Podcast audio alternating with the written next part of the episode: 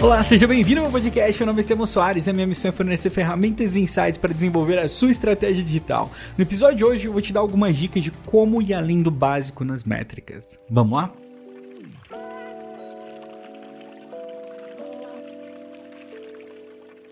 Eu fui gravar, aconteceu um negócio muito engraçado aqui. A Amora tava deitada aqui no escritório. Ela tava deitadinha aqui, eu comecei. Ah, seja bem-vindo ao podcast. Meu, ela saiu correndo pra ir pra porta. Tipo, pelo amor de Deus, abre essa porta pra eu sair daqui. e foi correndo pra caminha dela. Tadinha, meu. Não aguento griteiro, né?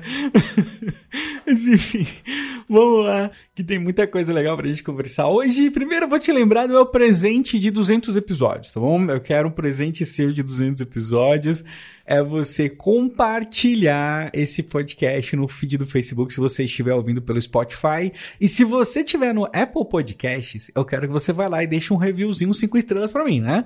Vai lá, deixa um comentário bonitinho que eu vou ler todos, tá bom? vai, lá, vai lá, faz isso que é o meu presente de episódio número 200. Então, eu tô contando com você, hein? Tô contando com você. E vamos lá, o tema de hoje, ele é um tema da aula, né? Na verdade, mensal do SMXP. No SMXP, todo mês a gente faz uma enquete e aí, baseado no resultado dessa enquete, a gente tem uma mentoria e uma aula, né? Então, o tema desse mês foi como utilizar métricas para avaliar a performance do conteúdo.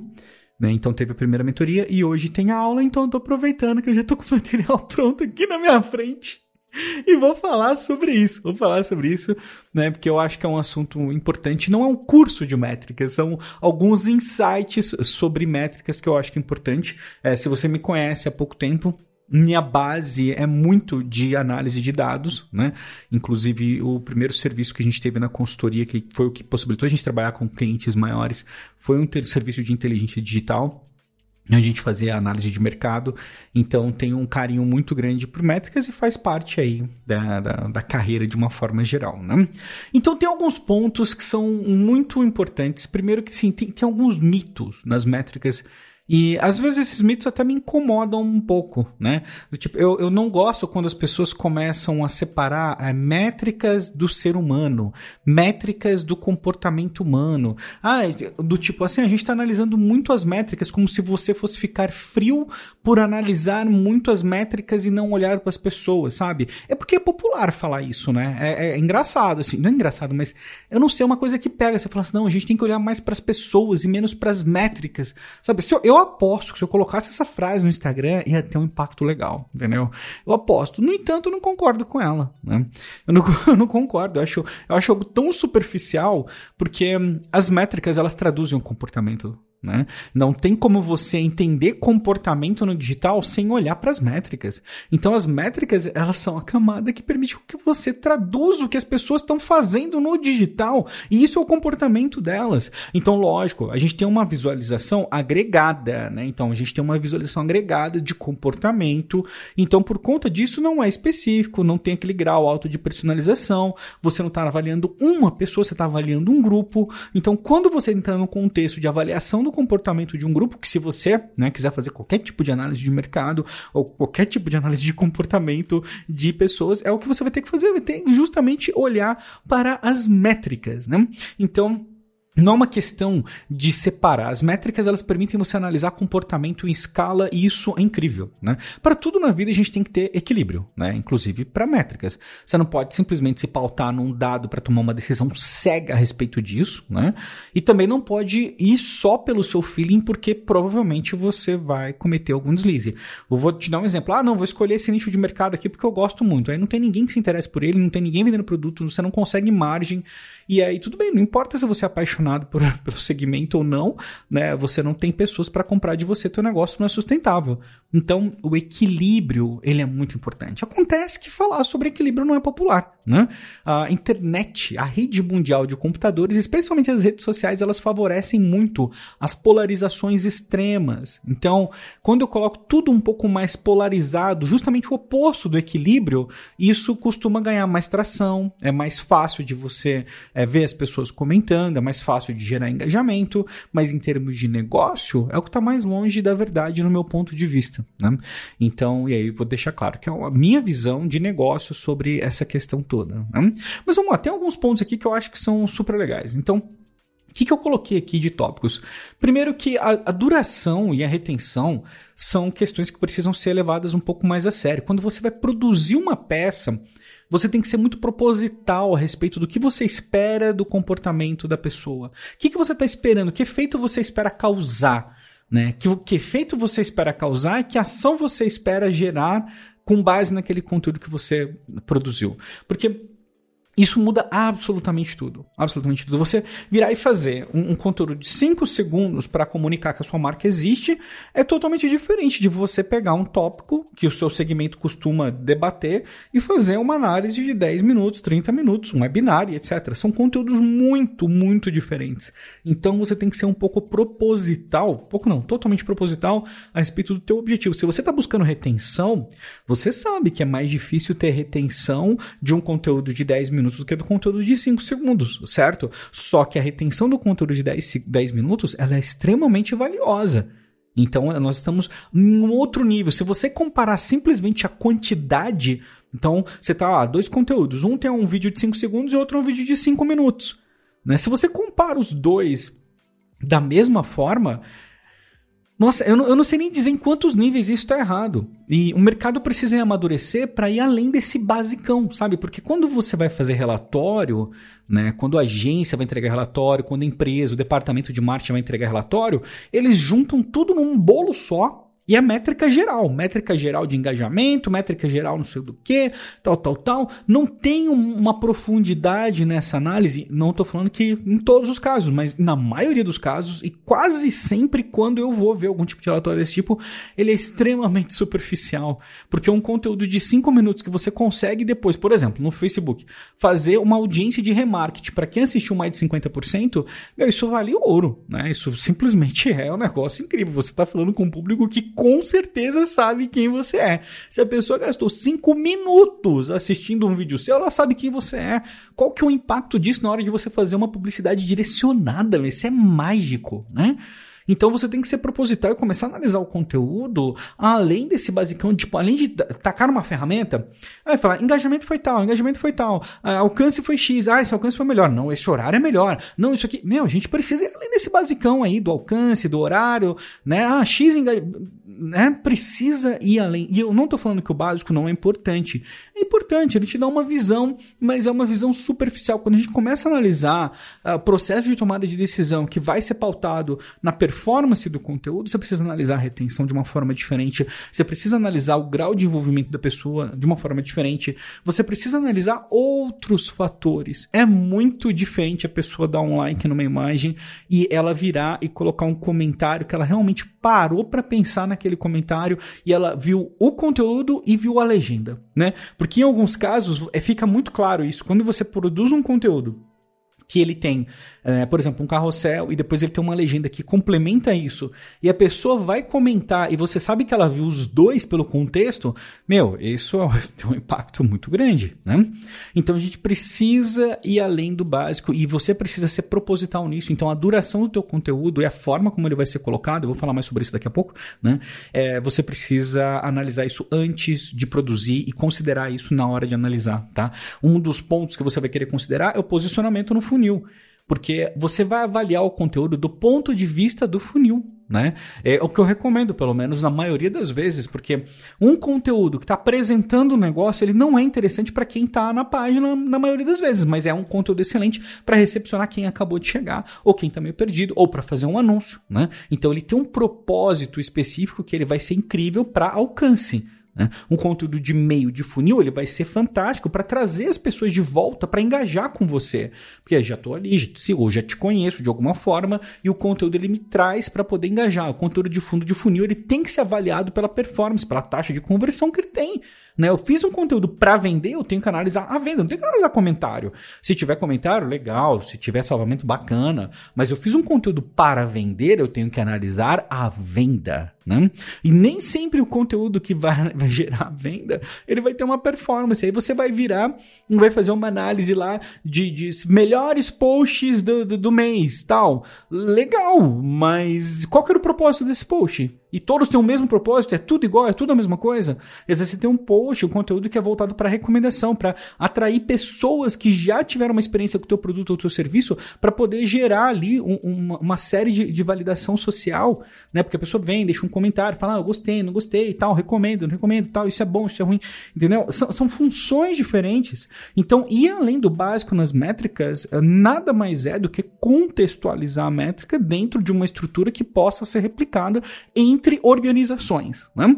Então, o que eu tô te falando aqui agora pode ser facilmente replicado. Todo mundo consegue entender o que é retenção, o que é um vídeo de 5 minutos, o que é 30 minutos. Nas plataformas você consegue analisar a retenção. Né?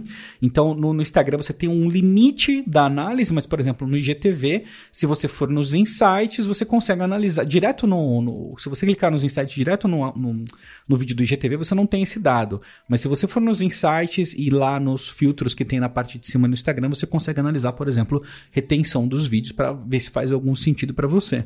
Até um dos exemplos que eu estou colocando no, no, slide aqui do SMXP é de um mesmo vídeo. Eu gravei eles no mesmo dia, quase que assim, diferença de poucos minutos. O roteiro é, é idêntico, só que um foi gravado especificamente para o Reels e o outro foi gravado especificamente para o YouTube. O do, Reels, do Reels, não, perdão, do IGTV. O do IGTV tem dois minutos e meio, mais ou menos, e a retenção dele foi 8%. O do YouTube tem 4 minutos e meio, mais ou menos, e a retenção dele foi 53%. Mesmo conteúdo. Mesmo conteúdo. Né? Então, a gente precisa analisar isso de um ponto de vista um pouco diferente. As redes elas enviam sinais para a gente. Né? Então, aí que está. O que eu, o que eu tô querendo dizer com isso? Você vai analisar o conteúdo, por exemplo, o KPI do conteúdo, ele pode ser relacionado a negócios, ele pode, no caso né, do fundo de fundo, ele pode estar relacionado a vendas, você pode ter no meio que você vai analisar engajamento, e aí faz muito sentido, mas você tem que analisar o teu call to action do conteúdo. Isso é importante. Porque às vezes você fala um conteúdo que é um conteúdo de de venda, mas o call to action dele é comente. Né? E aí a pessoa tem duas ações distintas. Nossa, um barulho enorme aqui, mas enfim, segue o jogo. Tem dois barulhos. Tem dois barulhos. tem dois tem duas ações distintas para a pessoa seguir, ela pode ficar confusa e fica difícil para avaliar. Então, percebe a importância do alinhamento do texto, do criativo com o call to action. É um conjunto, é um conjunto. Tudo tem que estar tá relacionado, porque eu vou analisar o call to action do ponto de vista do conteúdo que é produzido. Então, conteúdo do fundo de funil voltado para conversão, tipo, ah, a pessoa compra e você está pedindo uma ação. Então vou analisar isso. Não estou analisando o comentário, percebe? Mas também tem outros objetivos. Tem o objetivo de negócio, tem o objetivo do conteúdo. Então não é, não dá para colocar isso numa caixinha e falar que é sempre assim. Às vezes eu tenho um objetivo de estabelecer a minha marca como uma marca, sei lá, cool, uma marca que se preocupa com o meio ambiente. Então, os meus conteúdos, mesmo que eles não gerem um super engajamento, é importante a pessoa chegar, bater o olho e falar assim: essa é uma marca que uma das missões dela é justamente a preocupação que ela tem aqui, um dos diferenciais é a preocupação que ela tem com o meio ambiente. Né?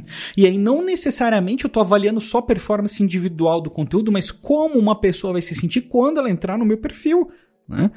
E aí você vê que algumas coisas são secundárias, e o engajamento pode se tornar secundário.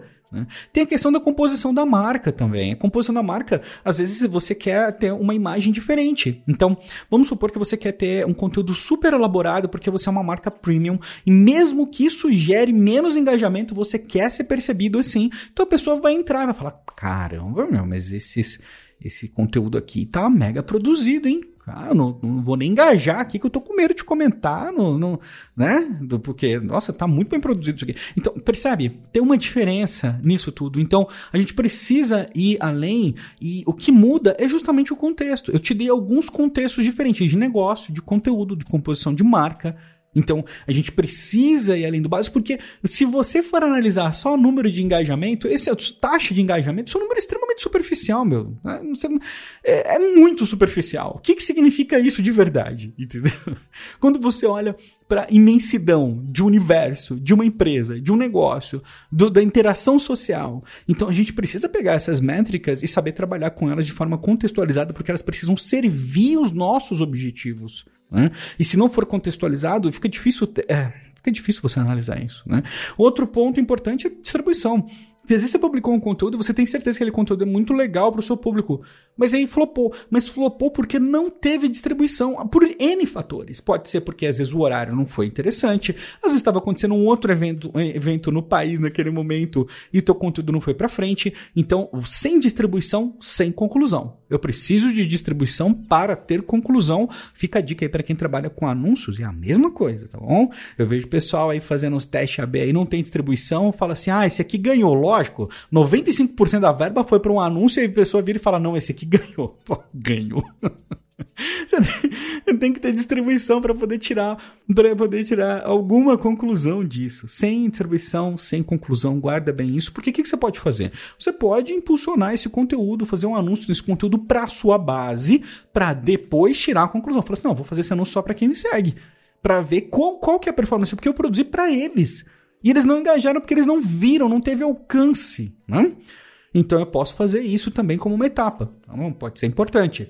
Outro ponto é considerar o propósito do formato. Eu falei isso de forma indireta algumas vezes por aqui, porque cada formato tem um propósito diferente. Você está fazendo Reels, o Reels tem uma propensão maior a alcançar novas audiências. O Stories é para falar com a sua audiência, é para falar com quem te segue, não é para falar com um estranho, né? O feed, ele vai te representar. O vídeo, a imagem, o carrossel, normalmente ele vai educar né, de alguma forma, porque o que, que você coloca num carrossel? Quando você tem alguma coisa um pouco maior para desenvolver, uma história para contar, e você vai colocar isso no carrossel. Mas normalmente você está educando as pessoas. Raramente, raramente você vê é, um carrossel muito direcionado para puro entretenimento. Difícil, difícil. Porque normalmente o conteúdo de entretenimento é mais rápido. Você tem um vídeo direto no feed, você tem um vídeo direto no IGTV, você tem um, uma coisa mais rápida para consumir, sabe? Então você precisa analisar de acordo. Então, na hora que você vai produzir o teu conteúdo, você tem que considerar esses fatores que eu falei. Eu vou colocar no, no IGTV, legal, tem um propósito. Vou colocar no Stories, tem outro propósito. Eu vou fazer 10 histórias no, no uh, nos Stories, tem um propósito. Eu vou fazer 10 uh, eh, minutos, sei lá, no IGTV, tem outro propósito. É, são, são coisas diferentes e tudo isso precisa ser contextualizado de acordo com o objetivo de negócio, objetivo de conteúdo, objetivo da marca, tem a tua personalidade, né? tem a questão da etapa do funil, tem um call to action que você pediu do conteúdo. Então, não dá para virar e cravar assim, falar assim, lista de posts, engajamento tal. Eu sei que eu não estou falando para o mercado mudar isso, né? Porque as marcas ainda exigem isso, precisam disso de alguma forma, elas se pautam um pouco nisso. Minha preocupação é quando a tomada de decisão do conteúdo se baseia exclusivamente em fatores que não têm profundidade nenhuma. Né? E aí isso pode ser problemático porque é aí que acontece, a gente não amadurece, a gente não amadurece. Então, se não for proposital com relação à profundidade da análise do conteúdo, uh, a gente não amadurece. Então, precisa ir além do básico.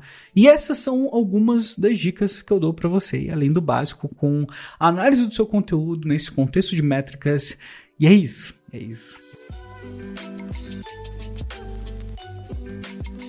E é isso, finalizamos mais um episódio do podcast. Muito obrigado pela sua presença. Sempre um prazer enorme ter você por aqui. Estamos chegando no episódio 200. Vou te lembrar que esse podcast é patrocinado pelo smxp.com.br, o melhor lugar para você que é profissional de marketing digital, para você que tem agência, para você que é infoprodutor.